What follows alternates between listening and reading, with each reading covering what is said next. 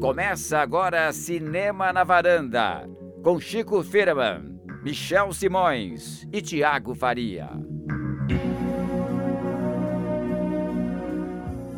Varandeiras e varandeiros, está começando mais um Cinema na Varanda, eu sou o Michel Simões. Hoje um episódio meio surreal, Chico Firman. Surreal que a gente chegou no número 75, né? Pô, quem imaginava? Isso, isso por si só é surreal, né, Chico? também acho. Mas hoje aqui a varanda nós colocamos cortinas vermelhas. Exatamente. né? Tem uma, tem uma Estamos aqui, aqui, ó, a meia mesa. luz. É. A cortina não é vermelha, mas a toalha é vermelha. Michel, acho que as pessoas podem imaginar se a gente contar como é a varanda, né? É um, é um piso meio quadriculado, meio em Não, é- ondas. ela- Pensa que, a ele- gente tá diagonal. No, pensa que a gente tá num espaço lúdico de sonhos, fantasias, Uma sala grande, comprida, com um sofá. Com Sim. anões e seres de cabelos brancos. Ali e- no canto tem uma árvore com um bichinho que um parece um cérebro alien. falando. As portas são cortinas de veludo vermelhas. Bem, já deu pra adivinhar qual é o tema do episódio de hoje, né? A gente vai falar sobre a volta de Twin Peaks. A volta 25 anos depois, Chico. 27 anos depois, Michel. É, de quando começou. É. É, 27. Não só a volta de Twin Peaks, uma das séries mais importantes da TV, Vamos falar bastante tempos, coisa do Twin Peaks anterior. quanto a volta do David Lynch, que já estava há um tempo sem Há filmar. 11 anos, né? Sem 11 fazer anos nada. sem fazer nada. Ele fez o Império dos Sonhos em 2006 e depois, né? E, bom, vamos falar bastante dele, vamos falar o que ele tá falando, achando sobre cinema, né? Vamos falar bastante de Twin Peaks. E tem uma outra coisa aí, né, Thiago, rolando pro final aí. O que, que nós vamos falar? Sim, e também temos o filme sensação da temporada nos Estados Unidos, Get Out. Em português ganhou o nome de Corra. Eu colocaria como Sai Fora. Sair fora ficaria melhor. Sai daí, meu filho. É, também seria bom. É que, é, essa foi uma provocação pra Cris Lume. É porque sai fora é redundante. Ah, boa, boa. Sai. Mas antes, Chico Firman, vamos pra aquele momento que o A Thiago. gente falou como é o nome desse episódio? Não falamos, mas tá lá. Mas as pessoas que deram play ouviram, é, viram, leram, mas. Por o nome favor, desse episódio é O Coração Selvagem de David Lynch. vamos que acho que destroçar traduz um pouco, coração. né? É, eu vou me agarrar a ele. e vamos lá, vamos que vamos. Mas, né, começando tudo, nós temos o Cantinho do Ouvinte. Com Thiago Faria. É, aliás, dá pra fazer um gancho bem legal do Cantinho do Ouvinte dessa semana, porque no episódio passado a gente falou sobre a lista do Chico de melhores filmes de todos os tempos. E o- Lynch tava lá? E o Lynch estava entre os 10 primeiros com É Cidade verdade, dos Sonhos, é né? Foi até uma, uma surpresa pra gente, boa surpresa. É, o primeiro comentário da- do blog lá, cinemanavaranda.com, só entrar e deixar seu comentário também, foi do Rafael Argemon, que tá sempre Ê, acompanhando Rafael. a gente. Falou o seguinte: falando da, li- da lista do Chico, de- demais a iniciativa dele. Com certeza vou descobrir muitos filmes que ainda não vi. Tenho certeza disso porque eu mesmo devo estar entre os campeões de filmes com um voto só. Ou seja, ele, ele escolheu vários filmes que ninguém mais escolheu entre os 570 críticos que participaram da enquete do Que Chico. É, e olha que acabei deixando de fora outros que muito provavelmente não seriam escolhidos por mais ninguém, como A Espada da Maldição, Pelos Caminhos do Inferno, Os Amigos de Ed Coyle, O Barco, Inferno no Mar. Ele até se arrependeu de não ter incluído esses na lista. Mas, ó, Rafael, olha lá, porque pelos caminhos do inferno teve três votos. Pelo que eu lembro. Tal- talvez tenha até tido mais. Nossa, o Chico lembrou aqui agora. O Chico lembra os 1.200 títulos, quantos votos Esse tiveram filme é muito um. legal, um filme australiano dos anos 70, sensacional, bem legal. Você Ele falou o gostar. seguinte: Vou também anotar. segui essa lógica de escolher um filme por diretor. A gente comentou isso no, no episódio passado. É, mais do que eu escolhi, só Psicose entrou no top 20. Como todos aí, sou muito fã do Hitchcock, entendo e concordo com o corpo que cai no topo da lista. Questão de gosto. Tenho carinho por, filme por filme B e Psicose pra mim é o melhor filme B já feito. Ah, fiquei muito surpreso em não ver nenhum do Kurosawa no top 20. Sofri tanto pra escolher só um e nenhumzinho dele chegou. Mas, mas eu acho que o Kurosawa acaba se dividindo, né? Ele tem tantos filmes bem quistos que aí acaba dividindo os votos. É, não tem um. Quer dizer, tem, né? Tem o Rashomon, os Sete Samurais, são filmes muito lembrados, mas. Às vezes o Viver, o Run, eles são É. Eles são ele bem teve, eu acho que lembrados. uns- te- teve um. No total de votos, teve uns 5, 6, 7 filmes que entraram. É, acho que é dele. por isso que aí ele acaba não concentrando num só. Olha só, o Henrique Miura, que não tinha gostado tanto assim do episódio anterior ao da lista do Chico, colocou o seguinte comentário: Henrique Miura atualizou o status de seu perfil para em um relacionamento sério com a varanda S2 coraçãozinho. Ele já Que é bom, um dos Henrique. candidatos ao prêmio Henrique Miura, né? Henrique Miura, vem pra varanda aqui. A gente tá esperando você visitar São Paulo e visitar a varanda. É, o Carlos Lira, claro, deixou o comentário dele, fez uma observação legal sobre o corpo que cai. Ele falou o seguinte: é sempre bom lembrar que um corpo que cai é, teve críticas dúbias na época do lançamento e foi visto por muitos como uma trama superficial, mas depois de um tempo, diante da boa receptividade dos estudiosos franceses, o filme ganhou status de obra-prima. É, no meu ponto de vista, o melhor do Alfred Hitchcock. Legal. O primeiro filme no- da lista dele seria 2001, Uma Odisseia no Espaço, pois revolucionou o gênero que eu mais gosto, a ficção científica. Eu não sabia que o gênero preferido do Carlos Lira era a ficção Es- científica. Estamos descobrindo, aos pouquinhos ele, ele tá deixando pistas de tudo Pois que ele é. gosta. Continua assim, Carlos Lira. Até o fim do ano a gente lança a biografia do Carlos Lira. Lá Biografia de um cinéfilo. lá pelo episódio 18 a gente começa a entender quem é Carlos Lira, né? 18 do Twin Peaks, né? Exatamente. É, tivemos um, um comentário aqui o, é, sobre essa questão, essa polêmica que está rolando An- lá. no- Antes, segura essa, Tá, Thiago. Eu quero só ler mais um aqui da- das mensagens, aí você faz isso que já, já é o- a ponte pro nosso próximo assunto. Uhum. Semana passada eu li o- a mensagem do Wilfred Lessa e que falava sobre A filmes crítica nerds, a crítica, ser a crítica ser exatamente. E aí ele, ele comentou aqui, o no- o nós falamos, ele falou, hahaha, vocês não prestam. Como é que você Obrigado. descobriu? Obrigado por ler meu comentário, mas é hilário ouvir um especialista em Alien, nerd, como convidado, enquanto vocês desfazem da minha pergunta como se fosse uma posição. Foi lindo. Não entendi. Mas tudo bem. Hoje, o de hoje, a gente, o episódio de hoje a gente não vai entender muita coisa. É, David tudo bem, Lynch, tá por isso bom, que eu trouxe tá isso aqui pra, É. pra combinar bem. Então, E, e, e- Wilfred, e depois a gente- eu não depois a gente complementa a mensagem a na uma resposta pra brincadeira você. que o Gustavo Joseph era um especialista em Mas Alien. ele não é Na verdade, nada ele um- é um nerd. cinéfilo, ele adora vários filmes, Ele- não é um especialista em Alien. ele não é tem- fã do Alien, mas a É, gente... nem sei se existe essa categoria. Era enfim. brincadeirinha que todos, Deve, deve ter. todos são Especialistas. Deve ter, É, deve ter.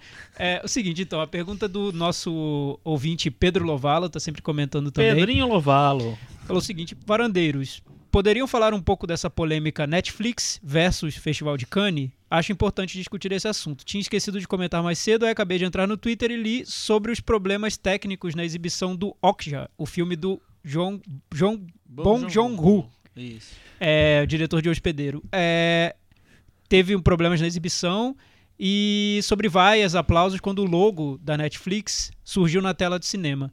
Essa confusão na sessão do filme foi boa pra me lembrar de comentar aqui. Legal, a gente já tava pensando em trazer essa polêmica aqui pra varanda e comentar um pouco sobre ela.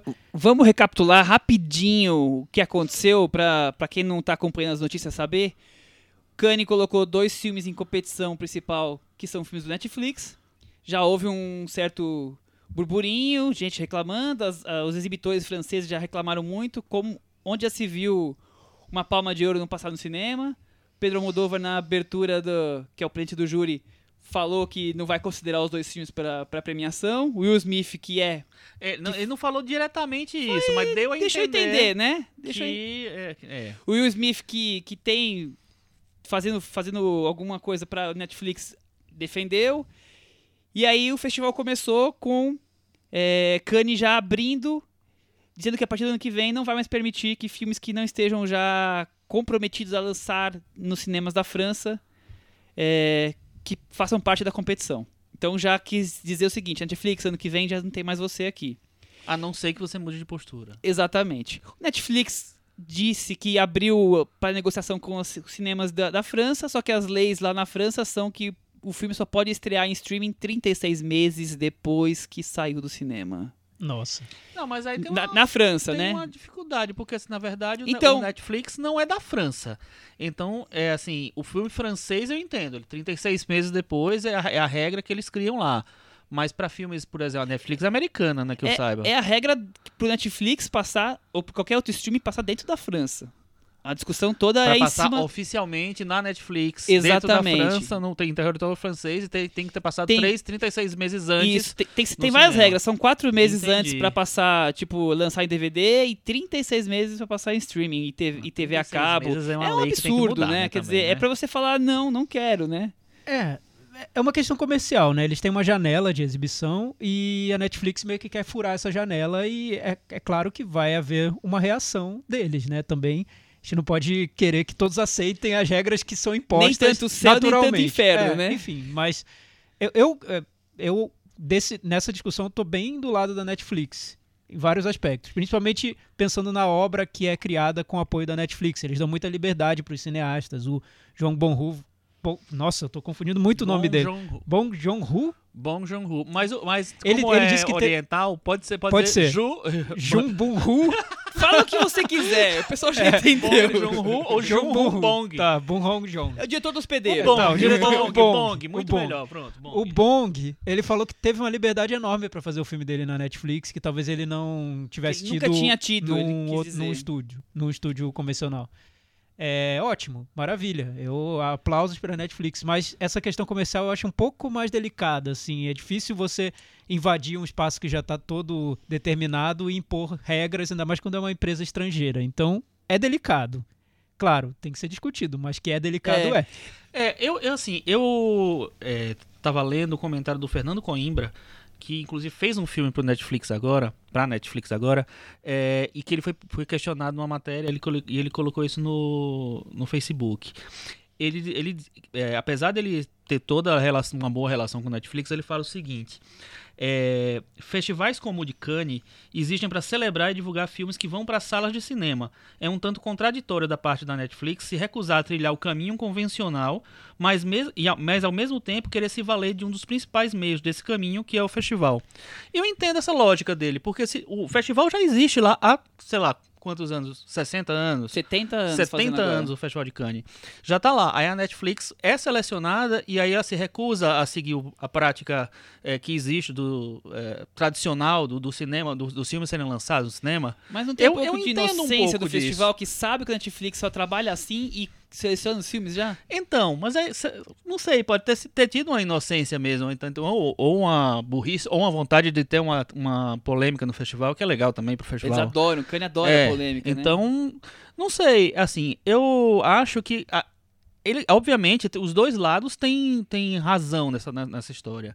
É, tanto a Netflix, porque não dá pra negar que o futuro do cinema é, está em todos os lugares também. É, só que ao mesmo tempo, o festival é um festival tradicional de filmes pro cinema. Se julga o filme no cinema, mas aí o filme vai passar só na, só na internet, só vai estar disponível em streaming. Tem uma coisa de realmente é, estranha aí. Eu, eu acho tão complexo, eu não tenho uma opinião 100% formada, porque eu realmente fico muito decepcionado de imaginar que um. Talvez pode ser o melhor filme do ano, um filme que ganha a palma do- de ouro e não passe nos cinemas. Eu, é uma, uma decepção um pouco pra mim. Por outro lado, eu acho tão democrático essa facilidade que a Netflix te dá de lançar o filme ao mesmo tempo pra todas as pessoas do mundo todo. E aí aquela pessoa que mora em qualquer lugar do, do planeta consegue ver ao mesmo tempo que tá rolando o assunto, sabe? Porque Não necessariamente ao mesmo tempo, né? Mas, ah, mas é, se a pessoa assim, tiver Netflix, ela assistir no dia que foi lançado, como co- a pessoa que tá lá em Paris, tá na discussão do mundo todo. É, e não Até- até necessariamente, apesar e não necessariamente democrático, né? Porque é pago e é uma empresa, Ah, né? sim, sim. É porque, é porque, claro, é, é um- a Eu- mensalidade é barata e as pessoas já partem digo- do princípio de que Netflix demo- é algo público, Eu digo né? democrático nessa questão de estar acessível a todos e não só pela questão regional. Eu moro nas grandes cidades, eu tenho acesso. Eu moro na cidade pequena, eu não tenho acesso, sabe? Sim. E, e isso o Netflix ele Não, democra- a democratiza isso. O Eu queria que fosse todas mais. as empresas. Que- Todos os streamings, é. Eu queria que fosse mais até, porque, por exemplo, a Netflix americana tem uma quantidade de filmes enormes que a gente não vê aqui na Netflix brasileira. Aham. Eu, isso me incomoda. É, tem- eu pago é, pela Netflix e não posso ver filmes que são vistos nos de Estados Unidos. território, que É. é, um, que, que é, assim, um, é um problema, é uma, é uma, uma questão totalmente econômica. Aí tem as É, questões de e- distribuição. É, e aí eu me pergunto, a Netflix não quer discutir isso, essas restrições, mas vai brigar com o Festival de Cannes por não querer exibir um filme deles? É- Exatamente. Tem uma e aí contradição econômica o Festival aí, de né? Cannes pra, pra apresentar filmes que, que ela produziu. Eu quero que vocês coloquem na competição. E o festival que já existe lá, beleza, eu quero, vamos colocar. Mas aí a Netflix, não, mas só vai passar na Netflix, não vai passar mais em canto nenhum. É. Então tem, eles têm que chegar a um acordo. O que eu acho que talvez fosse o mais tranquilo, mais é tipo assim, é a Netflix dizer que os filmes também vão passar no cinema E o festival, ou qualquer, ou o Oscar, ou qualquer coisa que for, seja, diz assim, tudo bem, mas não, não precisa estrear no cinema, mas que passe Que- no cinema pra ser elegível, pra... O Netflix Pra- quer que passe no cinema uma semana antes só de passar no- na TV. Então, mas aí... É, aí os cinemas acham que é pouco. Mas esse é o golpe, entendeu? Porque é, é que nem o. Uma o semana não é OJ, nada é também. O OJ. O OJ passou uma semana, estreou em cartaz. É uma, é uma série de televisão, completamente série de televisão. E aí passou no cinema uma semana em cartaz como se fosse um filme, ficou elegível para o Oscar, ganhou o Oscar. O Oscar mudou as regras já. Não pode mais série de TV. Já eliminou. Então, eu acho assim, que eles têm que. Porque assim, não dá para ignorar que as- a tecnologia tá mudando, as plataformas estão mudando, as coisas estão mudando, o mundo tá mudando. Então não dá para você ignorar que isso vai. Daqui a, sei lá, 10 anos vai ser completamente diferente. A gente nem sabe o que, é que vai surgir daqui a 10 anos, porque com certeza vai surgir com uma coisa totalmente diferente. É, mas ao mesmo tempo, acho que enquanto existe essa coisa, e eu acho que toda pessoa que gosta de cinema sabe que o, o cinema físico é um, é, sei lá, talvez assim, é o meio, é, É o principal nosso meio, é o nosso, é, exatamente. Então eu acho que tem que se, se negociar essas, essas é, Circunstâncias todas aí. circunstâncias, exatamente. Não chegamos isso, a conclusão nenhuma, né? Pra você ver como uma coisa é complexa. Não, e vai ser pior, porque o filme do Martin Scorsese é da Netflix, vai estrear só na Netflix a princípio, e eu, eu acho que o Oscar não vai, não vai querer indicar um filme só da Netflix. E o Martin Scorsese, todo ano, é um dos grandes favoritos pro Oscar. É, Então, vamos aguardar os, eu os acho que vai dar um, fatos. um rebuzinho aí. Esse foi o nosso cantinho do ouvinte, então. Que já É, emendamos com um dos temas da semana. Já emendamos Patrocínio com o tema da Netflix. semana. Netflix patrocinando. Não Parece, é né? verdade. Depois desse, desse Cinema na Varanda, não teremos patrocínio da Netflix. NetNow, se quiser patrocinar a gente, estamos, Estamos abertos abertos. a proposta. Amazon. É, pois é, então, se vocês quiserem participar do Cantinho do Ouvinte, só deixar comentários lá no cinemanavaranda.com. Mas também, se vocês quiserem deixar comentários em qualquer outro Facebook, lugar, Twitter, até na nossa conta da SoundCloud. Netflix, é só deixar lá que a Fica à vontade, a gente responde. recebe. Exatamente. É, agora vamos aos temas do dia? Vamos falar o- do, do seriado que está chacoalhando a internet mundial desde Quebrou a ontem. internet? Quebrou, foi uma coisa alucinada. Eu achei tão curioso que os críticos que estão em Cannes, Twin Peaks vai passar em Cannes, nós vimos antes deles. Ah, é, né? É? Mas não é? eles vão ver no cinema, né? Eles vão ver no cinema, nós a não. gente viu mas- na Netflix. Mas é uma série de TV. Gente, aí, aí é muito, Olha o muito Chico- preciosismo Olha o pra Chico causando. Vocês querem ver agora séries de TV no cinema eu também. quero ver tudo no Oh, cinema. Se Deus puder, Vocês viram Twin Peaks na época? 90, 91, eu 92? vi na Globo. Eu vi, passava depois do. Fantástico, do, né, domingo. É. E... Mas passou meio quebrado, né? Passou. E depois teve uma parte que passou na Record. A segunda temporada.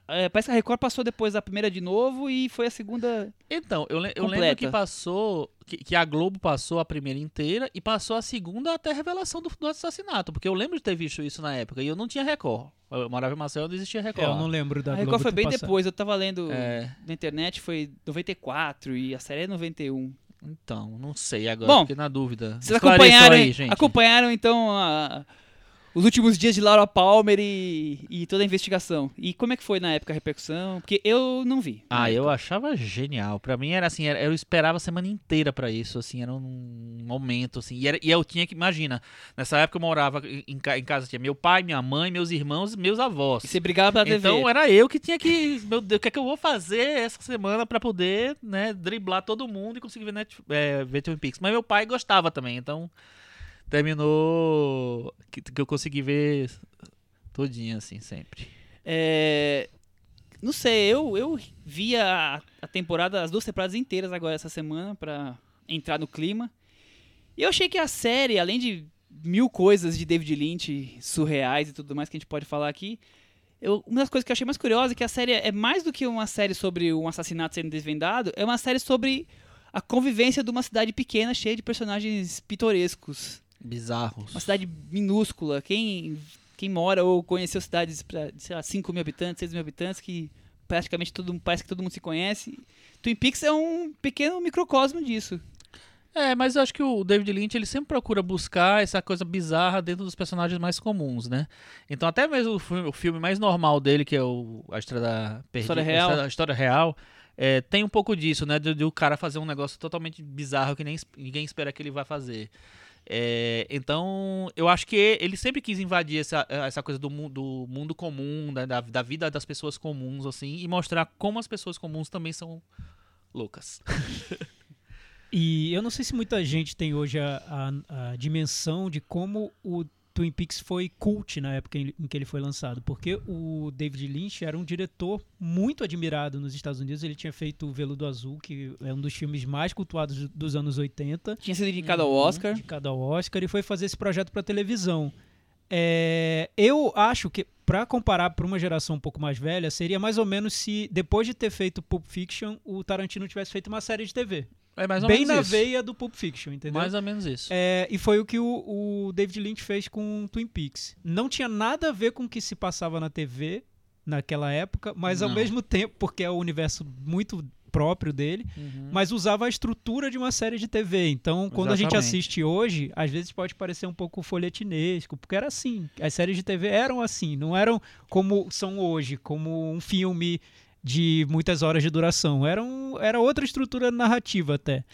Ele e o- subverteu essa estrutura É, do jeito e, dele. e ele também leva uns elementos que ele realmente sempre teve no cinema dele, antes e depois. Que é aquela coisa de. é, é, o- muitas vezes as, as interpretações são estereotipadas mesmo. Não, é, Você pega, você pega um, um, um Dennis Hopper no Veludo, Veludo Azul, Blu, Veludo Azul, ou uma Diane Led no Coração Selvagem, todos assim muito exagerados. né? Ele trabalha com isso, ele sempre gostou desse universo e ele levou tudo pra Twin Peaks. é curioso, né? que- Aquela coisa folhetim de novela e aquele, aquelas dramatizações meio exageradas, mas em- pausadas, né? Não explosivas assim. É tão novo, diferente pra que era aqueles anos 90. E por outro lado, ele tava ali criando um novo formato das séries, né? Porque eu lembro daquela época eu assistia muita série, Sessão Aventura, Super Máquina, Trovão Azul. E era aquela coisa fechadinha, né? Tinha os personagens que você já conhecia, começo, meio e fim. Você não precisava ver a sequência. O próximo episódio tanto faz, era de novo começo, meio e fim. É O- porque, o- é porque o- no caso do Twin Peaks, ele tem uma sátira das soap operas, né? Das novelas americanas. Então tem muitos personagens, tem tramas de traições, romances, Muitas paralelas. famílias, né? Essa coisa do, do crime, a, enfim.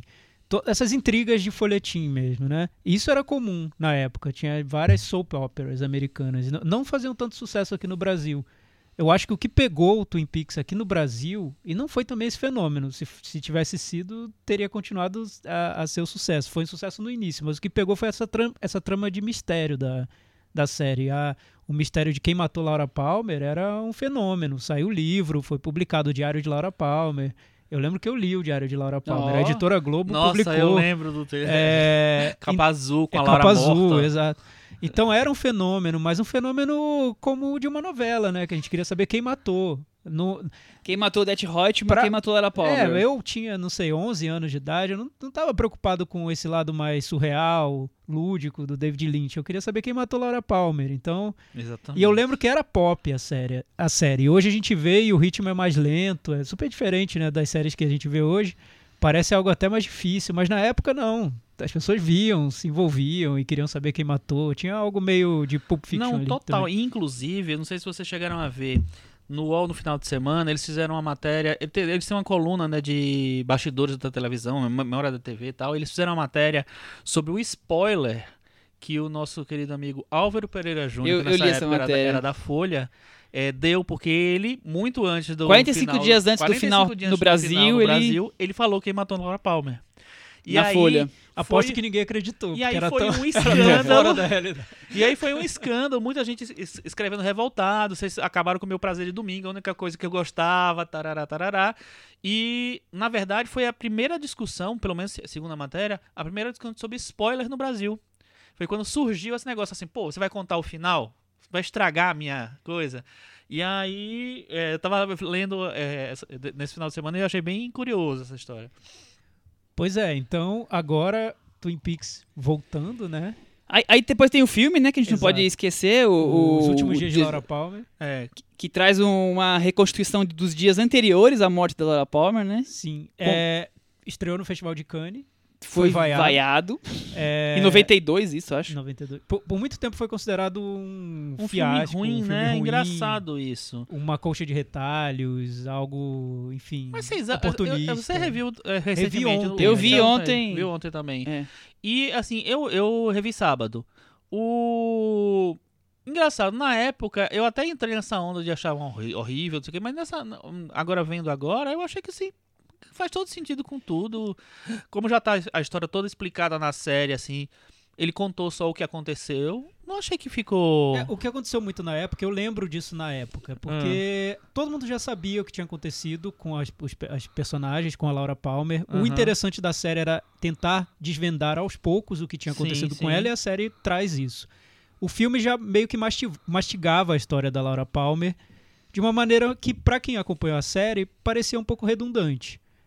Naquele contexto daquela época de pessoas que tinham visto a série inteira e queriam o filme algo mais. O filme não Aham. trazia exatamente algo mais. Só que hoje, com o distanciamento que a gente tem, eu acho bem interessante. Eu, Eu me também. surpreendi com o filme. Eu, eu Aham. acho que ele traz algo que não existia na série, que estava subentendido na série. O filme joga tudo para um E primeiro plano, eu né? achei muito, muito rico o filme, Eu visualmente. achei, Achei, eu muito gostei. belíssimo. Ele complementa muito bem a história toda. Eu acho, e assim, e você tem que tratar ele como um prequel. Ele é uma história que já foi contada, assim, ele você vai voltar pra entender o, sei lá, o contexto original. É Eu- quem era a Laura Palmer. gostei. Porque o divertido da série também era ir descobrindo aos poucos que a Laura Palmer não era aquela menina santinha que Bitch. todos adivinham, achavam que era. Que ela Aquela tinha loirinha de candura, né? Exato. O filme já. no- no- ele quebra esse mistério, não, não tem mistério. É muito pra você conhecer Aham. quem era aquela a, a Laura Palmer sem, sem ter to- todo esse suspense. Ele já te joga naquele universo dela, né? Mas a, a- a- falando da série antiga ainda, não é uma série muito regular, né?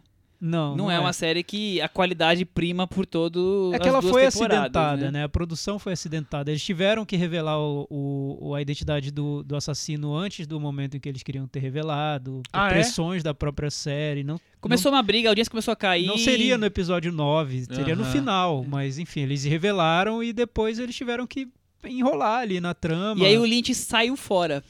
Ah, ele, ele fez o filme, aliás, porque ele queria dar a versão dele. entendi. o, a, a, o- a visão dele para aquela, pra aquela trama, né? É, e eu acho, vendo hoje o filme, eu acho que é, é bem. É, é bem radical até na maneira como ele faz. É, é o É, que ele queria ter Se mostrado. você brincar, assim, depois que o, o, o assassino é revelado na série, talvez podia ter acabado a série e ter feito só o filme, né? Ah, dá uma caída ali, episódio 10, 12, 15, dá uma É, que caída. Que, que tem coisas bem legais ao, ao longo de todos esses Você tá tão episódios. acostumado com aquele universo que Mas- você quer conhecer o que É, vai a seguir dos personagens são legais, entendeu? Então é, é, é interessante acompanhar, mas com certeza ele fica tipo enchendo um pouco de linguiça, com certeza. Porque você vai contar umas, histórias que são menos interessantes. Esses dias, eu não lembro quem tava, acho que foi o Wallace Andreoli, tava falando no, no Facebook. Nossa, como é, pra que, que ele pegou esse personagem da Nadine lá e ficou lá esticando essa história? Realmente, é uma personagem chata. Mas eu acho que naquele contexto da série fazia sentido lá. É, mas enfim, tudo bem. Depois ela talvez aí, tenha ocupado espaço demais. Agora, essa grande aguardada estreia, o David Lynch não contou segredos nenhum da série, ninguém sabia o que, que vinha por aí, né? As entrevistas dele, dá até raiva de ler a entrevista dele.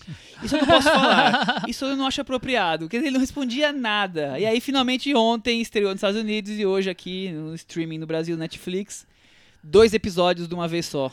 É. Cris, o que, que você achou? Estranho.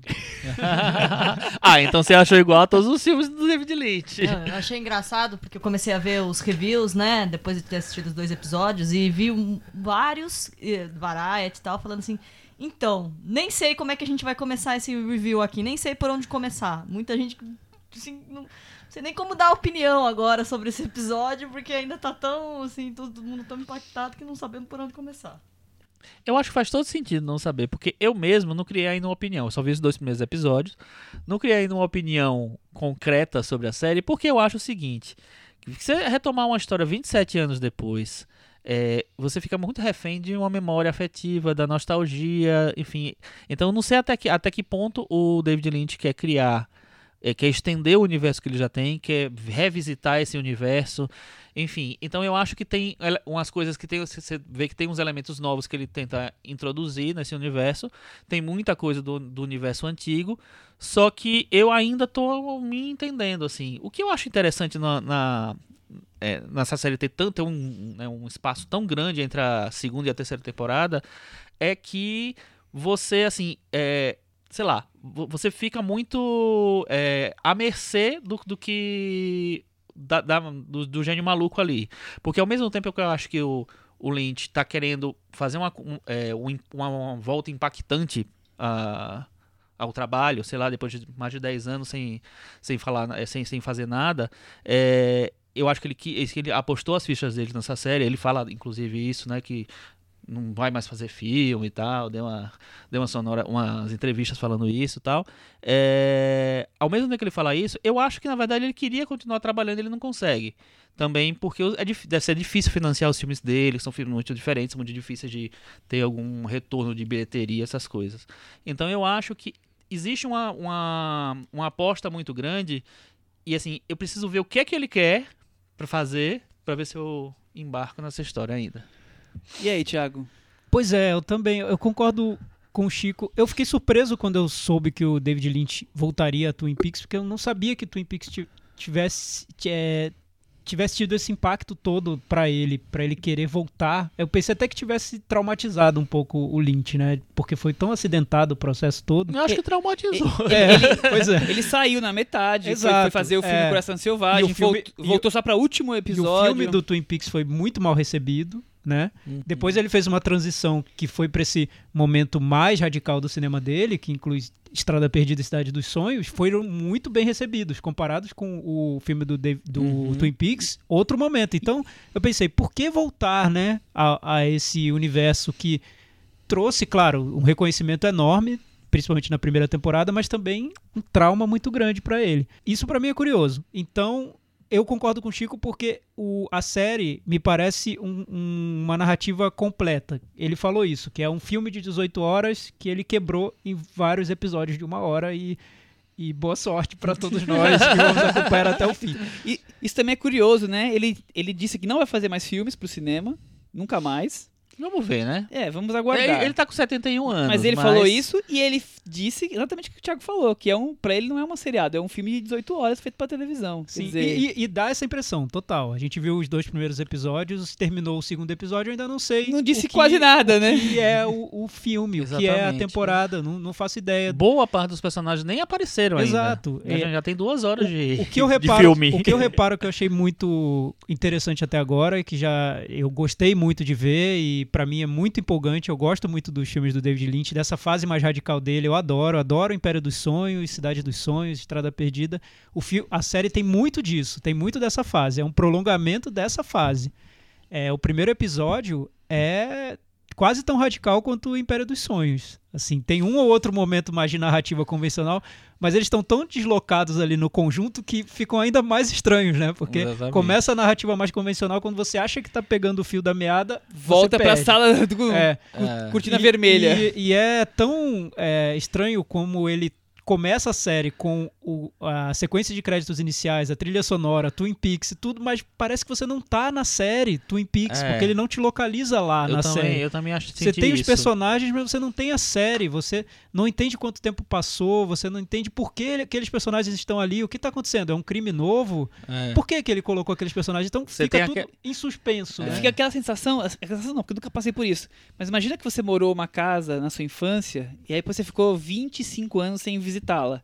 E aí depois você entra naquela casa de novo. Então você conhece os ambientes, mas é outra casa. Mas Então eu, você eu não vou, sente totalmente confortável ali ainda. eu vou além, Michel. Você não sabe por que você voltou àquela casa Ah, e nem é. se aquilo é a sua casa realmente. E eu o que vou é aquilo? além, né? Thiago. Vai além, Chico. Porque assim, a nossa, qual é a principal pé no chão de você estar em Twin Peaks? É o agente Dale Cooper. E ele nessa série está completamente transformado. Tá você fragmentado, você né? não encontra, você não encontra mais, sabe, o, o cara, o cara é, nerdão, cheio de tiques, falando com a secretária eletrônica. Em alguns momentos ele tá lá. muito bronzeado Ele- até, né? Não, Possuído Cris. pelo ritmo ragatanga. A, a Cris até falou, fez uma boa observação de que eh, tem uma homenagem à era Trump ali na composição Que é do personagem. Com certeza. Não É. é tão pro laranja, mas tem o bronzeado. Mas eu acho que isso é fundamental, porque assim. E ele quando- tá vestido meio de Nicolas Cage, meio de Exterminador do Futuro. É, eita, Nicolas Cage todo dia tendo. Enfim. Mas, mas o que. Então, eu revi, revi o filme agora e eu lembro que quando o filme saiu, era. Ele tá- foi visto como uma obra quase surrealista, né? Perto dessas, desses primeiros Esse aqui, episódios. então, é Salvador Dali Não, puro. perto desses primeiros episódios, o filme é Vila Sésamo, né? É super tranquilo de entender. É. nossa. Ainda mais depois de ter visto a série. Mas o que eu falo assim, como ele transforma completamente o, o o protagonista da série e, assim, os outros personagens, que, assim, é, tipo assim, são o que deixa você em casa em Twin Peaks é você estar lá e encontrar os personagens, você vai encontrar a Shelly lá no- servindo seu cafezinho, aí você en- entrar na delegacia. Pronto, quando apareceu a. Como é o nome da personagem? A da Lucy, eu me senti em Twin Peaks Sim. ali. Vi Ela fala, aquele diálogo dela, eu acho. É, alguns reviews que as pessoas estavam sentindo falta de Twin Peaks mesmo. Que elas tomaram um susto quando aparece assim, Nova York. Aí aparece Aham. aquela outra cidade. É, teve gente, eu vi uma pessoa que Las Vegas assim, também, né? "A- aquele crimezinho ali naquela outra cidade, se não tivesse com a grife Twin Peaks, eu não ia nem querer ver essa série, porque Aham. me, me soa super desinteressante. É. Então é isso. Algumas pessoas sentiram falta da própria o ambiente Da cidade, né? cidade mesmo. Eu assim. confesso que quando eu vi Nova York, eu disse assim, ah, por que Nova York, gente? Pô, fica só lá, já tá tão bom então, assim. Chico, mas é difícil até a gente analisar isso porque a gente não sabe como ele vai amarrar tudo. Ele Não, não todas ele essas sabe, deu- peças. não né? sabe. Ele Por não- isso que eu, que eu não quero dar uma opinião Ele não deu nenhum direito. indício como a gente espera que ele não dê mesmo, porque isso é David Lynch. que- quer dizer, do- de como vai se encaixar isso tudo. É, né? então, eu, eu li, eu li algumas críticas quando ele teve- começou a desenvolver o projeto do retorno do Twin Peaks, é que hoje a gente já tem séries tão ousadas na narrativa. Por exemplo, American Gods, que está passando exatamente agora, é muito ousada na narrativa. Muito. É, muitos perguntaram por como o David Lynch vai superar todas essas crias do Twin Peaks que hoje habitam a televisão, né? E eu acho que ele superou, ele conseguiu. Ele Porque tá não super- tem uma série igual Ah, a essa hoje. De jeito nenhum. em, em alguns critérios, assim, nessa, nesse lado surreal, do surrealismo lynchiano, né? Que Essa é, coisa de desafiar É, que é realmente é só dele, a né? linguagem, o, o, o espectador. é só dele. Mas também no ritmo, eu acho. Ela exige uma paciência que as outras séries não exigem. Você. Os diálogos duram mais tempo, você precisa de um tempo pra entender onde você tá, quem são aqueles Ou personagens. tentar o que vai adivinhar o que tá acontecer. acontecendo. É. É, é muito pausada. Então, é muito diferente de tudo que tá acontecendo na TV. E se, ele era- se esse era o objetivo do David Lynch, ele conseguiu. É, Tá- ele- tá agora, pensando que toda vez que estreava um filme do David Lynch era exatamente isso que a gente falava de- do filme em relação a tudo que estava aí, então eu acho que ele tá na média dele de sempre. Eu acho que ele. É, é o impacto que teve Veludo Azul, que teve Cidade dos Sonhos, que teve Estrada Perdida, enfim. Império dos Sonhos, então. Então, Chico, mas nem eu que sou fã do Império dos Sonhos acreditava que ele subiria mais um degrau do Eu não Império sei, dos Sonhos. Mas então, eu acho que ele não subiu ainda em mais um degrau. Eu ainda acho que Twin Peaks. é- Vamos é um pouco aguardar, mais mas eu, fácil. eu achei que, que não tá nada fácil. É, eu viu? acho que não mas, tá mas- fácil. mas- mas assim, eu acho que vai agora. Imagina, o segundo episódio é, no final apresenta vários personagens. Vários não, alguns personagens mais. Então você vai começando a entrar mais no, uni- no universo conhecido. Então eu acho que a partir do terceiro deve ter uma. uma um, sei lá. E tem isso também, né? Que é bem atípico em série. Ele vai jogando personagem na sua cabeça e não tá nem aí, né? É. Ele não faz muito esforço que algumas séries fazem pra você fixar um personagem, entender qual é o objetivo, da onde veio e pra onde vai. Ele tá- É, uma coisa que eu acho que ele Bem que mentiu. assim nos Twin Peaks antes. Exatamente. É, mas Tava uma, uma, acabando uma bate coisa que eu, que eu acho que ele mentiu nas entrevistas é o seguinte, assim, eu acho que é fundamental você rever a série pra você Tá. não só o filme. Eu acho a série acho. também, porque eu se não, tivesse, se não tivesse revisto, eu revia as duas temporadas e o filme. Se eu não tivesse revisto, eu ia esquecer muita coisa. Putz, Mas, Chico, acho que, acho que mais pra tentar entender algumas coisas. Porque mesmo assim eu não sei se dá pra Não. entender ainda o que tá acontecendo. Não, claro que não, com certeza. Não? Ele tá começando com outra coisa. Por exemplo, e, e eu, eu achei que tem um namoro com outras coisas também. Por exemplo, aquela parte de Nova York, sem, né, sem citar muito, me, me lembrou um pouco de algumas coisas, algumas ideias de Fringe. Que era uma série que eu acompanhei, apesar de ninguém ter gostado. Eu, eu, eu, eu adorava a série.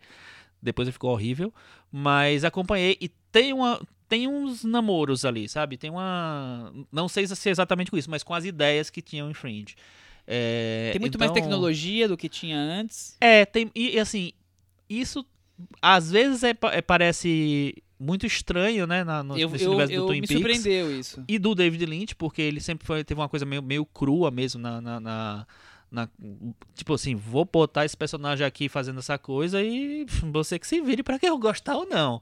É, e nesse eu acho que ele tem uma coisa de usar mais a tecnologia, você meio que se sente, pô, mas aí, será que é Twin Peaks isso?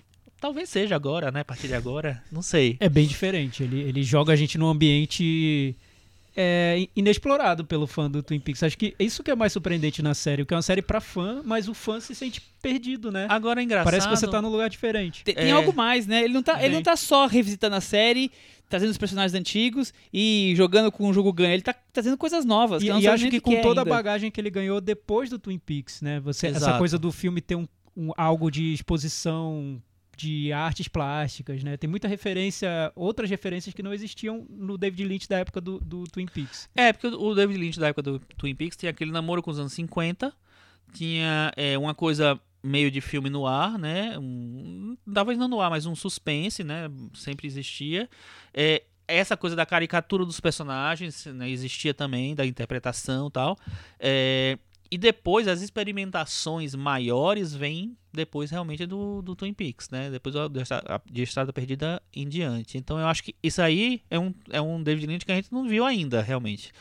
Que tem toda essa loucura com a loucura anterior. Pois é, é um, é um mix, né? Mas o que ele traz dessa segunda fase mais radical dele, que eu acho que tá na série, é essa capaci- capacidade de envolver o espectador, mesmo quando a gente não faz a menor ideia do que tá acontecendo. Envolver sem que você esteja entendendo. Exato. É, existe, o- existe uma Você atmosfera. está sentindo a Ex- exa- atmosfera. É uma atmosfera de, de suspense ali. É. De algo vai acontecer, mas você não sabe o que e Mas nem se é tão. Você lembra quando, você, quando você viu a série no- no- nos anos 90? Assim, eu lembro é, diretamente, assim, quan- quando a gente. Quando tinha aquelas as cenas da, do- da cortina vermelha, a gente disse assim, meu Deus, a pessoa precisa prestar muita atenção pra poder en- tentar entender. Assim, e eu não entendia bulhufas, imagina. É, sei lá, agora que eu tenho 42, não, não entendi, imagina naquela época que eu tinha Ali- 16, sei lá. Aliás, Mas eu acho que naquela época eu tinha uma cabeça mais aberta pra isso. Eu não entendi tudo bem. E segue em frente, segue o jogo, é exatamente, legal. Exatamente, é divertido. Mas assim, e, no, e nos filmes do David Lynch não dá pra você entender tudo, né? É, Não, né? é, é, desista, é, é. desista, é. E acho que ele nem E quer, nem porque quer. Ele, ele, tem- ele pega um pouco a lógica do sonho, né? Exatamente, E, e aí não dá exatamente. pra entender tudo. É. Que agonia em ver o Cooper e a a Laura Palmer juntos ali, nossa. Eu não vou contar o que aconteceu, mas que agonia. Essa, essa é uma cena muito boa. No, tá no segundo episódio, né? O encontro dos dois ali no, É. no mundo No mágico mundo de não paralelo. sabemos Agora eu queria é. só ouvir a, a nossa querida Cris Matsuyama pra falar assim: eles estão velhinhos demais, Cris? Ah, eu achei que eles estavam bem. A maioria. E assim, vai ser surpreendente porque ainda tem muita gente pra aparecer. É. E ainda você tem um casting novo, né? É, Naomi Watts, Michael Cera, a Laura É. Dern, que segundo ele é um dos papéis chave da trama. Então tem muita informação ainda pra vir. É, e poucos do elenco original, a não ser quem já morreu, já, né, claro, mas assim, é, não voltaram, né? Pelo que eu Acho vi, que é acho um que só a sem dona. Sem os que. Que a dona, no, no filme de 92, ela já não tava, né? Uma outra atriz que faz o papel dela, É que é a porque ela tinha. Ela Kelly. tava fazendo quatro filmes. É, a Lara Flynn Boyle. Mas eu acho que ele ficou meio com raivinha dela. E o, o xerife, o Michael Ontkin, eu lembro que na época, ele, no filme também, ele já não quis participar, porque ele desistiu da carreira toda, foi viver no mato tal, foi plantar, sei lá o que, colher castor. Foi plantar cenoura pro Ben É, comer. e aí eu acho que, ele, que o, o David Lynch chegou a tentar porque que ele voltasse. E assim, é, e é, isso é, é- foi uma coisa que eu, quando eu li que não ia ter ele, eu achei. Eu fiquei meio triste, porque a, a, a relação dele com o, o Dale Cooper na, na Era série muito mim, legal. era maravilhosa, porque eles eram tipo irmãos completamente diferentes, mas que tinham uma admiração sensacional um pelo outro. Isso fazia a série render muito, assim, E, e a relação dele com o outro agente que eles brigaram no começo também, a transformação. Quer dizer, o xerife era um personagem muito interessante. Eu né? acho também. Eu acho. Infelizmente não. Não, teremos não- ele, mas vamos teremos aguardar ele. o que vem por aí. Bom, nós não vamos abandonar a série, né? De- Não, a gente Aqui na Não, varanda, né? Mas de jeito Podem nenhum. aguardar, não sei como, mas nós vamos estar É. sempre de olho em Twin A Peaks. gente pode fazer um boletim Twin Peaks. vamos, vamos pensar o que dá pra fazer. Vamos pra outro assunto? Vamos. Vamos é, aliás, eu tava esperando a sinopse do Twin Peaks, mas acho que não dá. Você tá de brincadeira. é, Michel, nessa você falhou, hein? Vamos ter que perguntar pro David Lynch a sinopse, porque não existe, né? Acho que nem ele deu o sinopse, né? Quanto mais. É, Aí saindo um pouco desse mundo de sonhos, Não mas vai ter traz- metavaranda pro Twin Peaks? Ainda Mas não dá. Acabou Chico, ainda, vamos não esperar dá. acabar, né? Tem, tem 18 horas. Tô brincando, filme. Só viu o início. Falando em sonhos, tem um filme que tem um pouco de sonhos nele. Vamos falar de Corra, Get Out, aí, o grande sensação do ano, como o Thiago já adiantou. O filme, então, é dirigido pelo Jordan Peele, é assim que pronuncia? sei lá? Jordan Peele. Jordan Peele, Peele, é. que é um ator de... Você já tinha visto as séries que ele fez? ah, o Comedy Central e o Key and Peele?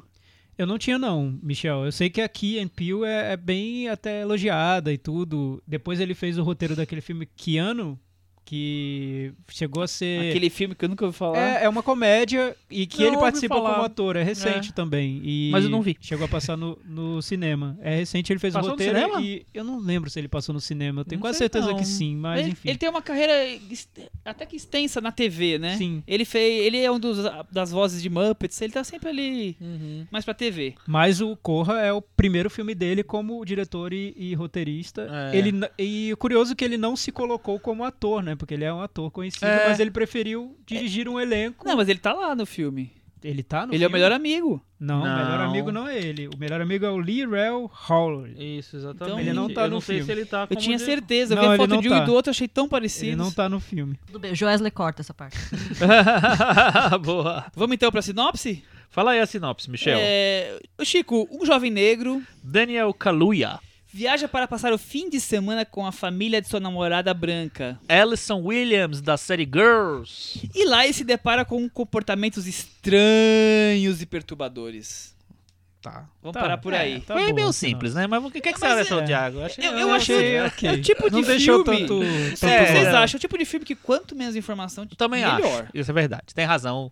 Nota 7, pessoal. Opa, escapei. 8,5, 7,5. É, você saiu pela tangente, né? mas deu certo. Eu, foi ok. eu escrevi pensando É, nisso, nessa tá. resposta já. Um jovem negro. Acabou a sinopse.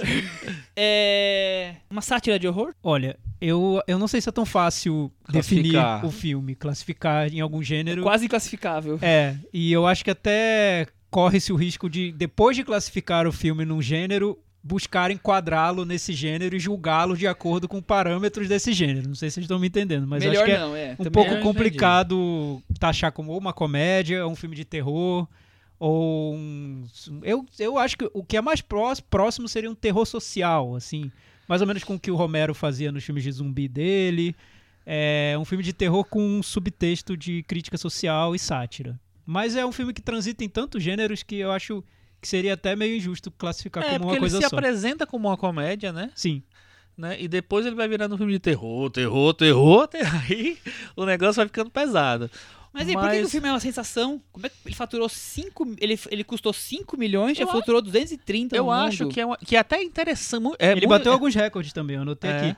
É o filme de estreia com roteiro original, mais de maior bilheteria até Nossa, agora. filme de estreia com roteiro tem original, uma dirigido por categoria, um né? negro, É, né, com mais de categoria. 35 anos. O, o anterior nessa categoria, Chico, era Bruxa de Blair. Então, tchau, Bruxa de Blair. Olha Agora é só, o Get Out, legal. que é o filme de estreia com roteiro original. E o outro recorde que ele bateu é que é o primeiro... A primeira estreia de um afro-americano com mais de 100 milhões nas bilheterias. Olha, Não legal. teve outra estreia Mas assim, E já é o maior sucesso da Blumhouse.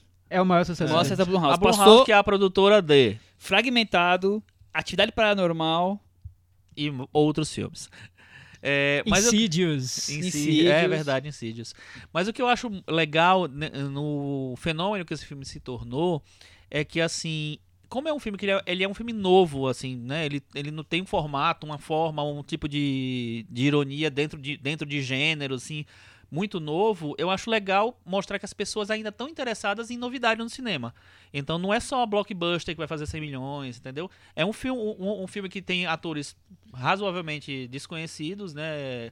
Tem uma Catherine Winner lá como coadjuvante, tá? Mas o protagonista desconhecido. Catherine Keener. Catherine Keener, desculpa, né? Catherine Winner, falei, né? Catherine Keener lá.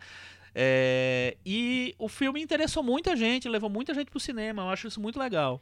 Eu acho que eu vi numa sessão lotada. Eu, puxando isso que o Chico falou, tentando explicar o sucesso do filme, quando terminou a sessão em que eu vi, eu entendi. Porque tudo funciona para um público, uma plateia, uma sala lotada. Os momentos de terror funcionam, as pessoas gritam. Momentos de comédia, riem o filme inteiro. Elas respondem ao filme. O filme tem alguns elementos que são mais sofisticados, de humor e de terror até. De crítica social, mas tem outros que estão bem na superfície, por exemplo, a, relação dele com o amigo dele. Aquilo me lembra até filme, certas comédias dos anos 80, que misturavam Muito, terror com muito humor. isso. Não, parece até aquela série, aquele seriado do Will Smith. né? Exato, é um humor muito na cara, assim, É. que você entende, é pra rir. Exatamente, é. E, no, e o terror você entende, é pra, é pra se mas, assustar. mas encaixa tão perfeitamente acho, as duas eu coisas, acho, né? Eu A- acho É. que A situação em si parece, claro, tirando a coisa sobrenatural, parece tão possível ali de É, é um, acontecer. é um roteiro muito bem amarrado, entendeu? Acho que ele é assim, ele é bem escrito, ele tem novas ideias e ele, ele consegue ter uma comunicação muito boa com a- a- as pessoas. Eu acho que é um dos pontos fortes essa questão de, de trazer a experiência do, do negro frente a uma classe média alta, branca, elitizada. Quer dizer, como um negro não com a mesma classe econômica que esses se vive, se relaciona, como ele é tratado. É, eu acho tão bem explorado isso É, não, e eu acho que é legal, por exemplo, que não é um negro. É, tipo, é um negro pobre e tal, não sei o que. Ele tem uma história meio dolorida, mas assim, é um cara que tá bem estabilizado na vida, tá fazendo faculdade e tal. É um cara que, sabe, tem, tem informação. Ele não é um, nossa, que, vamos, o pobrezinho que vai sofrer. Não, ele não é o tem- cara- não temos um marginal, é uma pessoa. É, não, nem o marginal, nem o, nem o pobrezinho, assim. Sim. É, é o cara que, tipo assim, vou, vai viver uma, uma situação comum, né, que você não imagina que vai se tornar um negócio mais complexo. E eu acho legal, eu acho que as pessoas pegam muito nisso. É, de, tipo assim, vou começar, vou ver uma comédia, um filme de terror, pô, mas é, tem isso, mas tem isso, tem isso. Assim, é um filme que vai surpreendendo no que, nas coisas que ele apresenta. É, eu tava lendo uma entrevista com o diretor e ele falou que sobre co- como veio a ideia para fazer o filme, que todo filme de terror vem de um grande medo. E ele quis trazer exatamente isso que você disse, Michel, a experiência da vida real, de qual é o grande medo que ele sentia. O medo de, de ser excluído, de ser discriminado, de ser é, de sofrer o preconceito que ele sabia que ia sofrer em algum momento, porque, enfim, infelizmente, você é negro, você vai sofrer experiências de agressões macro ou micro. Vão acontecer. Vai passar em branco. E é um medo Vai que você sente, no- é inevitável. E ele quis levar esse medo para um ambiente de filme de terror. Quis dar corpo a esse mesmo. Pois né? é, e ele via muitos filmes de terror que tocavam em, em questões sociais, mas poucos filmes sobre essa experiência racial mesmo, a experiência do negro. Aham. Ele citou, ele falou: ah, tem A Noite dos Mortos Vivos, que por coincidência é uma estreia, né? A estreia do Romero. E tem o Candyman, que eu, eu lembro do Candyman, que foi um filme que eu vi no cinema e eu achei assustador. Eu lembro até hoje dele. E, e é um, um negro, né? O, o personagem. Mas não toca em- na, na questão racial como esse filme toca, de um jeito Aham. tão específico, né? E eu achei que só pelo fato dele levar esse personagem negro e ter esse ponto de vista e do, no, costurando o roteiro, ele já subverte o gênero de um jeito que eu nunca tinha visto. É verdade. É, porque, tudo bem, você pode observar ali vários clichês de filme de terror, filmes de zumbi, filme de. de tem hipnose no filme, tem possessão. te- tudo isso é clichê do gênero, mas a partir do momento em que você joga isso pro universo de uma questão diferente do racismo, do personagem negro, muda tudo. Você está trazendo algo inédito, que não foi discutido ainda e que o horror tem como trazer uma série de elementos diferentes para que se reflita sobre esse assunto. Essa sacada do filme eu acho que E isso é é legal, muito interessante. porque além de ele levar essas coisas todas, ainda é um filme de susto. Sim, Você tem muito sim. susto no filme. É um filme assim que ele não tem a preocupação de ter a resposta do espectador. Que assim, tudo bem o filme que não precisa ter, mas assim, eu acho legal quando o- é, um diretor, um, um roteirista consegue fazer um filme que se comunica com o espectador, que é um filme fácil de você gostar, se envolver com ele, e ao mesmo tempo é um filme que faz você refletir, tem várias outras desdo- desdobramentos assim. Pois é, é, per- perguntaram pro, pro diretor isso, eu, eu fiquei, eu pe- pensei muito nisso quando eu tava vendo o filme, que é um filme feito para um público amplo, não é um filme feito para um público negro. E, Aham. e isso a gente pensa no mercado de cinema nos Estados Unidos, tem muitos filmes que são feitos para o público negro. Tem comédias de comediantes negros são feitos para um público específico. Esse não, ele fez um filme pensando num público geral. E aí perguntaram pra ele a dificuldade que, que seria fazer um filme para um público geral com um personagem, um protagonista negro. Ele disse que a grande dificuldade foi criar esse ponto de vista do personagem, fazer com que o espectador se colocasse no olhar daquele personagem. Por isso que ele passa o início do filme, boa parte do início do filme, mostrando essas situações de medo que esse personagem sofre naquela relação com uma, com uma mulher branca. Ele toda hora pergunta pra ela, mas seus pais não são brancos? Eles vão, vão gostar de mim? Eles vão me tratar bem? Eu vou ser bem recebido? E isso é uma maneira de fazer com que o espectador, de todas as etnias entendam o medo que aquele personagem sente. O que eu acho que é. É o racismo como vilão desde o começo. Exato, ali, né? mas o que eu acho que é a grande coisa do filme e que ele faz de um jeito sutil e muito bem feito é que durante o filme ele vai tirando a gente do desse desse ponto de vista do personagem até o meio do filme, até um certo ponto, não vou dar spoiler, né? até, até certo ponto a gente se identifica com aquele, com aquele personagem, todos os espectadores se identificam com aquele personagem, mas num determinado momento ele obriga o espectador a pensar sobre a cor dele, a etnia dele, a posição dele, como ele trata é, pessoas diferentes, como é, ele obriga que a gente se distancie desse personagem e veja aquela situação. E de um jeito que eu acho sofisticado para um filme de estreia. Isso me surpreendeu muito. Uhum. Eu achei muito empolgante ver um filme de estreia que traga, que tenha a disposição de trazer tantas reflexões sobre esse, esse assunto. Achei E ainda bem interessante. é, respeitar as regras de, de um filme de gênero, né? Sim, É, eu sim. acho e ainda mais enquadrar isso tudo no filme de gênero. Eu acho isso ah, muito bom no filme realmente. Foi e trazer surpresa. questões, por exemplo, o próprio. é, a gente é, é- Felizmente a gente vive numa época que tem esse espaço para representatividade, então a gente tem filmes escritos e dirigidos por negros, como o caso do Moonlight, agora o caso do, do Get Out, né? Do Corra. É, e a gente vê questões que não, eu, não, eu não, não via no cinema. Por exemplo, esse filme discute muito como os brancos bem intencionados veem os negros. O que o branco bem intencionado quer do negro. O que ele gosta, o que ele permite que o negro seja, o que ele quer que o negro seja. Isso o filme traz é uma discussão tão rara que eu não via nem, nem nos filmes do Spike Lee eu via algo assim. Eu acho que ele chegou Porque o num. Spike Lee é mais agressivo. É, né? ele é mais- explosivo. Ele seria mais Malcolm X do que É, Martin esse- Luther é, King. Esse, É, esse esse é, é mais sutil, muito É. mais sutil. Mas esse-. Mas esse traz uma série de, de questões que eu acho muito novas e do momento que a gente está vivendo. Qual é o É. lugar do negro? O que o negro pode fazer? O que ele é permitido Não, fazer? e, e isso tudo se cristaliza muito naquele personagem que é o, o, o cara, o, o, o marido né, da, da, da senhora Sim, lá, sim. branca, né? Porque assim, é tipo assim, quer dizer que pode então? De- desde que seja nesse, nesse, nesse Exatamente. jeito, desse o que, jeito. O que é aceitável, né? E- E, Exatamente. não só isso, Chico. Eu vi muito também no cinema. O que é aceitável de um herói negro? O negro tem que ser vítima ou pode ser herói? Aham. O negro pode se vingar ou não? Qual é o papel do negro? O negro tem direito a um final feliz ou não? Agora Qual- você sabe, fa- falando de final feliz, você sabe da história do final, né? Eu sei. Eu, eu O não queria dar foi- spoiler, mas. É, não, mas eu, sei. acho que não precisa É. dar spoiler, mas assim, Podemos o falar final que tem um final alternativo aí rolando foi, na é, internet. foi um final que o, o final original foi reprovado nas sessões de, de teste de público e tal. As pessoas não ficaram felizes com aquele final.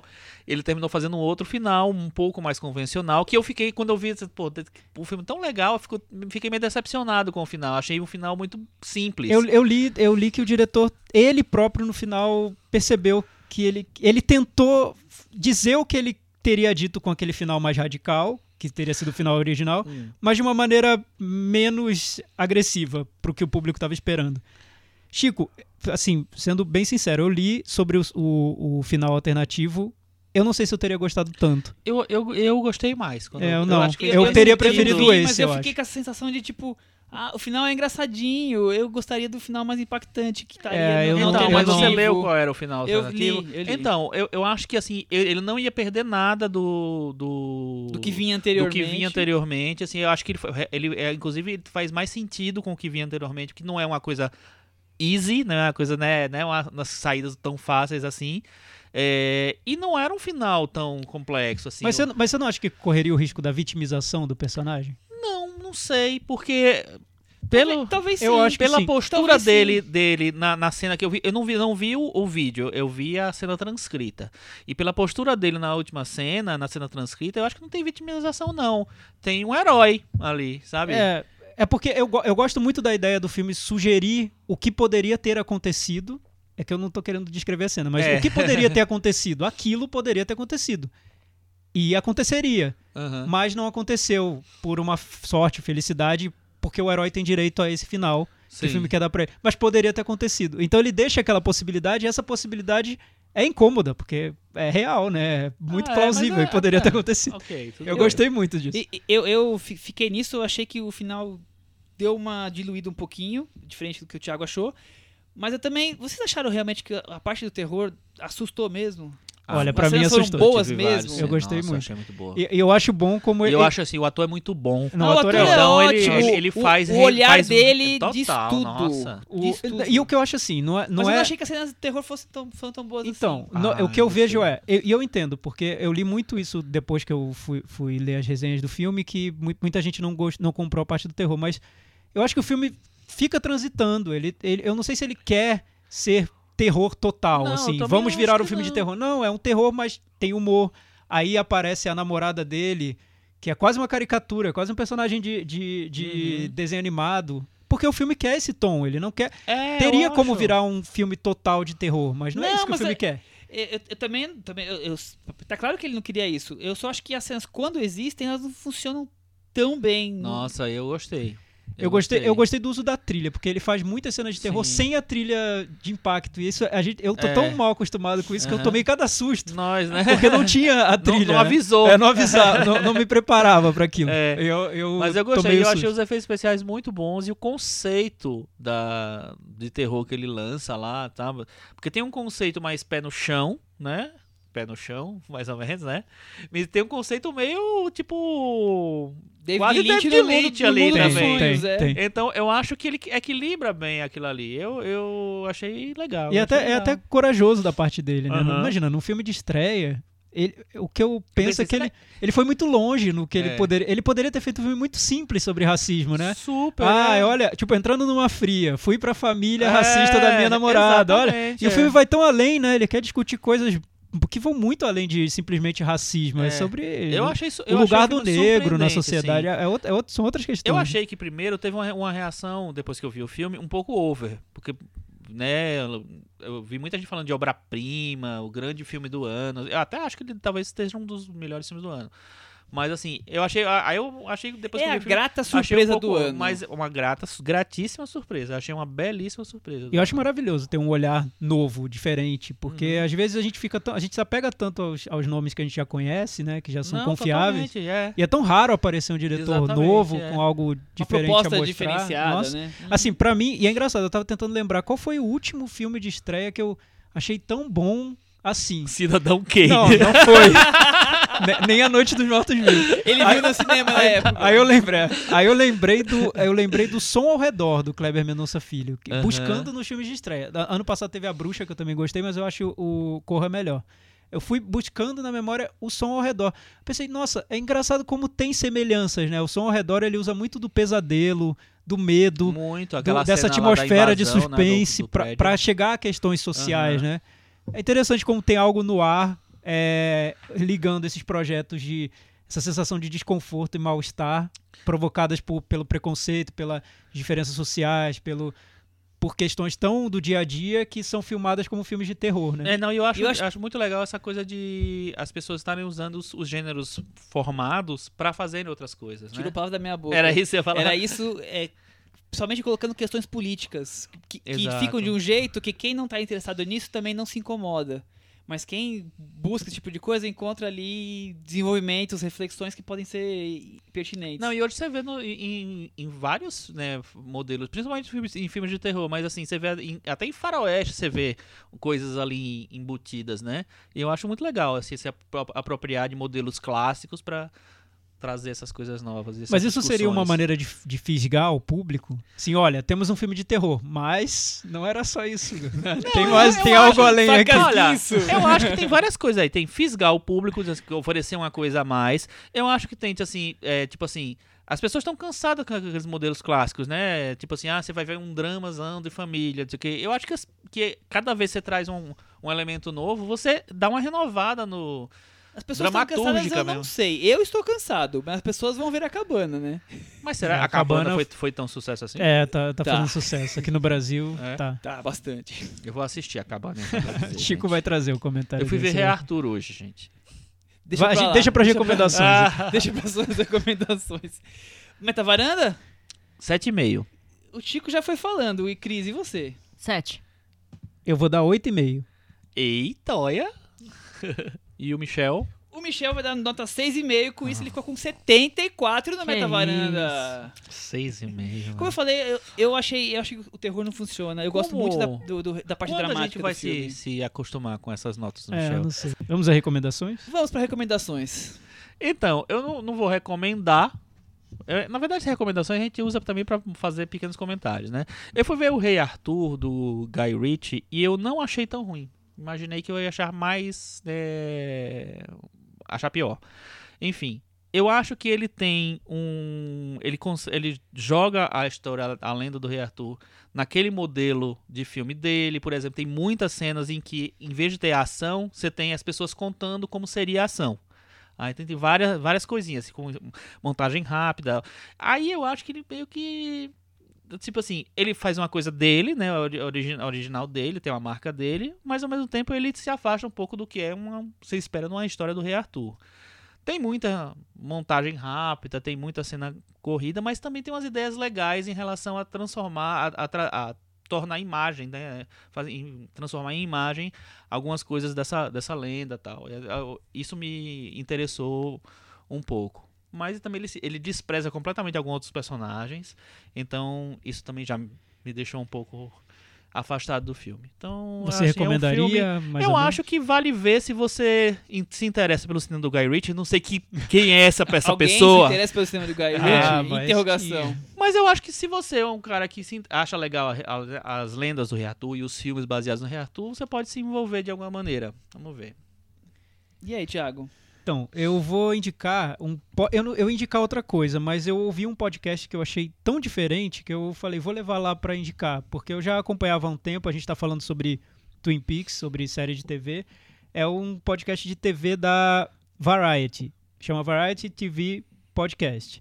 Nossa. Quer dizer, é, eu, não, eu não tô lembrando agora se é da Variety ou da Vulture. Enfim, acho que é da Vulture. Depois eu Eu vou. acho que é da. Vulture. É da Vulture, né? Tá, é da Vulture. É, enfim, É eles discutem televisão toda semana, é, muitas séries, falaram sobre Twin Peaks.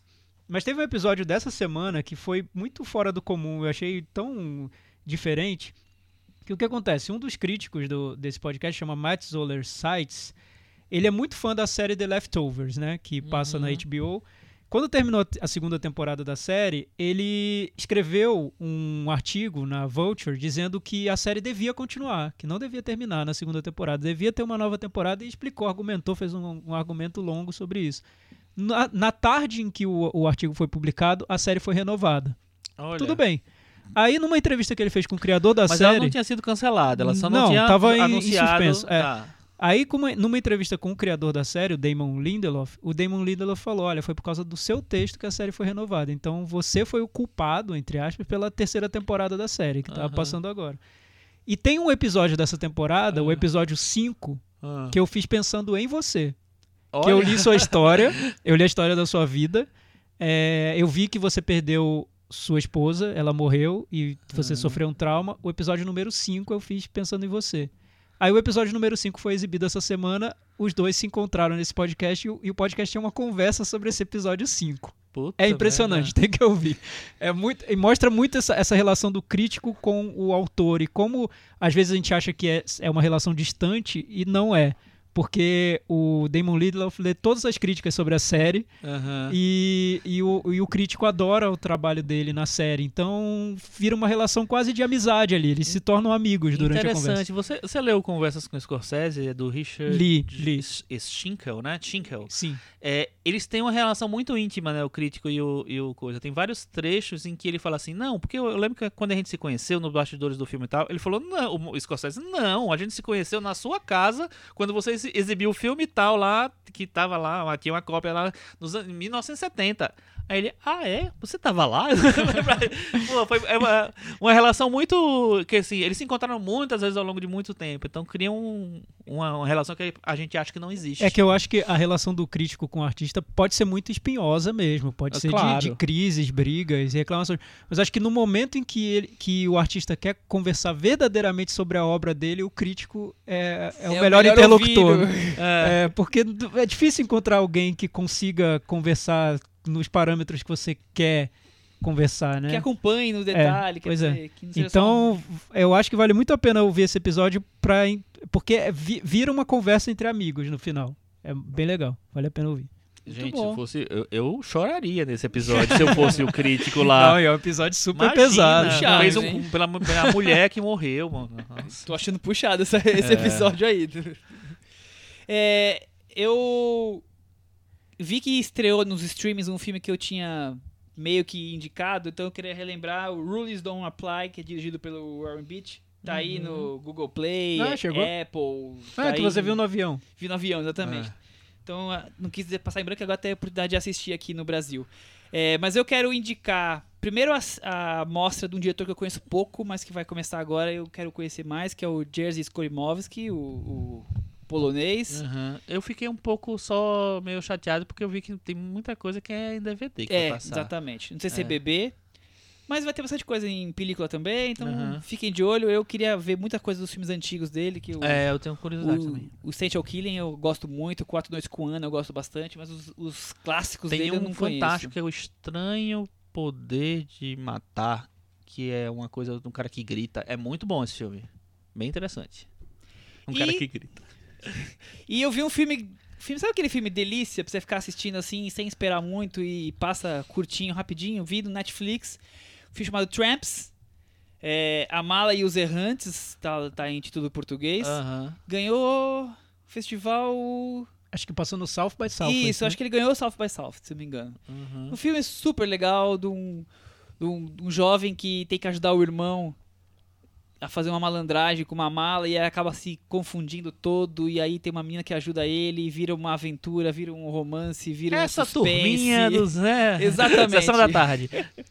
É um filme muito gostoso de assistir. Filmes leves, simples. Tá bem cotado esse filme, né? Eu vi o que. Eu, vale a pena, pessoas falando. 70 minutos, passa rapidinho, então... Adoro. Que adoramos filmes com 70 A minutos. já começa né? com meia estrela a mais, né? É, já dá. A gente brinca. Disse o fã do Lave Dias. Ah. Mas pra encerrar, nós temos um momento aqui de.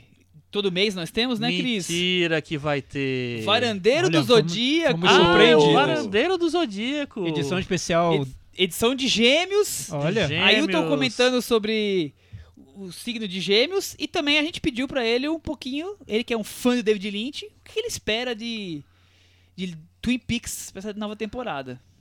E estamos aqui com mais uma edição do Varandeiro do Zodíaco. Chegamos ao mês de maio e o signo de Gêmeos. Olá, Ailton Monteiro. Como Olá, estamos? Cris. Como é que estamos? Beleza? Tudo ótimo. E aí, o que, que você tem a me dizer sobre o signo de Gêmeos? Bom, os geminianos, é, como o próprio nome diz, né, é o signo do duplo, né? São aquelas, né, são irmãos idênticos de caráter duplo e às vezes são contraditórios e por isso que é um signo interessante, é complexo por conta disso. Todo geminiano tem- é duas caras? ou duas, ou três. Para o bem ou um para o mal? A gente tem o caso do, do, do Fernando Pessoa, né? Que é o, o nosso, talvez o, talvez o maior poeta, eu considero o maior poeta da língua portuguesa, que ele era várias pessoas, né? Então ele se multiplicou, ele usou o caráter geminiano dele, assim, de, um, de uma, de uma forma exponencial. E no assim, caso do cinema? do cinema. Pois é, no cinema eu estava pensando justamente em um cineasta que eu tive a sorte e o prazer de conhecer pessoalmente, né? O, o Michel também teve, né? né? Me refiro ao Carlos Reichenbach, o famoso Carlão, é um, um geminiano. Então, há essa questão do masculino e do feminino que se mostrava presente, né? Então, Alma Corsária, Filme Demência, Dois Córregos, eram mais filmes masculinos, né? Aí o Falsa Loura, aquele Anjos do Arrabalde, o Garotas do ABC, entre outros, eram mais filmes femininos. Então, tinha também a questão da comunicação, ele era muito comunicativo, é, a gente conversava, ele não parava de falar, aquela coisa, né? Então era muito, muito legal, né? Conversa, né? E entre os americanos, tem algum geminiano típico? Nós temos o caso do, de um dos mais queridos né, pela crítica e pelo público também, que é o Clint Eastwood. né? Então, ele equilibra, traz às vezes a dúvida, mais dúvida do que as convicções, que essa é uma característica do geminiano. Porque, diferente do Arias, que tem a, a convicção, o, o, o, Geminiano ele traz a dúvida. Então, a gente tem um caso do Sniper americano, que foi um filme que foi controverso. Né? Afinal de contas, aquilo ali era um filme sobre enaltecendo a, aquele cara que matava pessoas? Ou será que é um filme mais complexo, né? sobre é, que problematizava a pessoa, enfim, enfim. Né? E mais alguém entre os americanos que você se lembre? Ah, os americanos tem um que eu adoro, né? O Howard Hawks, ele é desses autores que, mesmo fazendo os mais diversos gêneros, tinha essa coisa da rapidez bem característica do geminiano, né? Então, o, o Howard Hawks parece que fez até uma piada com, com Sam Peckinpah, né? que ele disse que enquanto o Sam Peckinpah fazia é, aquelas tomadas em câmera lenta, ele já tinha feito um monte de coisa. Né? Para os dias de hoje, a gente tem filmes muito mais rápidos, mais. Velozes e Furiosos. São muito mais. mas são, são ruins pra caramba, enfim. Então, mas tem algum filme que você acha que tem a cara do Geminiano, que os Geminianos vão assistir e vão gostar?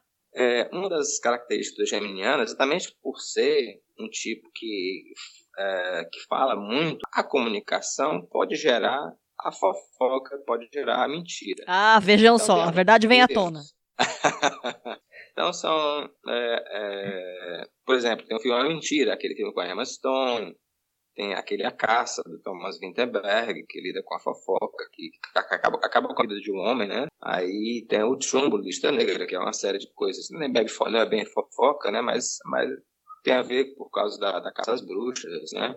E, e tem os filmes do Alain René, então ele tem um dobradinha chamada Smoking No Smoking, né, que são dois filmes de cerca de 140 minutos que mostram pessoas a, a consequência das vidas delas uh, mudam a partir de apenas de um ato, de fumar ou não fumar. Né? Legal, Ailton. Então, mas antes de você se despedir aqui no nosso quadro, queria que você comentasse aí o retorno de um nascido na cúspide de Capricórnio aí, David Lynch agora com Twin Peaks. O que, que você espera para essa ah, temporada? Ah, pois é, o David Lynch ele se autodenomina é, né? Que é na cúspide de Capricórnio com Aquário. Né? Exatamente. Né?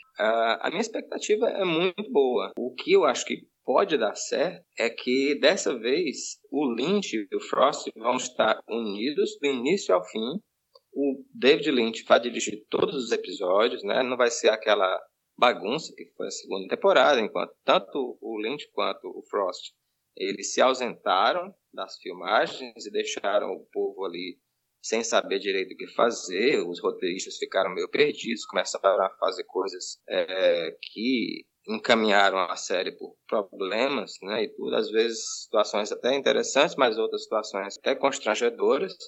Mas a série é tão boa nos seus pontos altos que acaba é, é, compensando e, e, e, sai por cima no final, né? Mas é, a expectativa é, é, boa. Então tá bom, Ailton. Pois, muito obrigada, viu? pois obrigado para vocês. Abraço. Bom, vocês viram que ele tá botando fé no, no, na união do Mark Frost e o David Lynch, hein? Eu também tô. Tamo... No mês de gêmeos, né? Ele vai com a dupla, né? Tá torcendo por essa dupla. Boa, Aliás, a gente falou tanto do David Lynch, Mark Frost quem é, o que pensa, Pô, do é que se alimenta, que série. dieta segue. Quem é Mark Frost quem na é balada? Mark Frost? Não, não fala isso. Vamos trazer ele aqui pra varanda pra conversar ele com é ouvinte, com certeza. É, ele deve estar tá ouvindo vai, aí, algum, algum plano espiritual ele tá ouvindo a varanda. É isso aí então, obrigado, gente. Até semana que vem. Tchau. Tchau. Tchau, gente.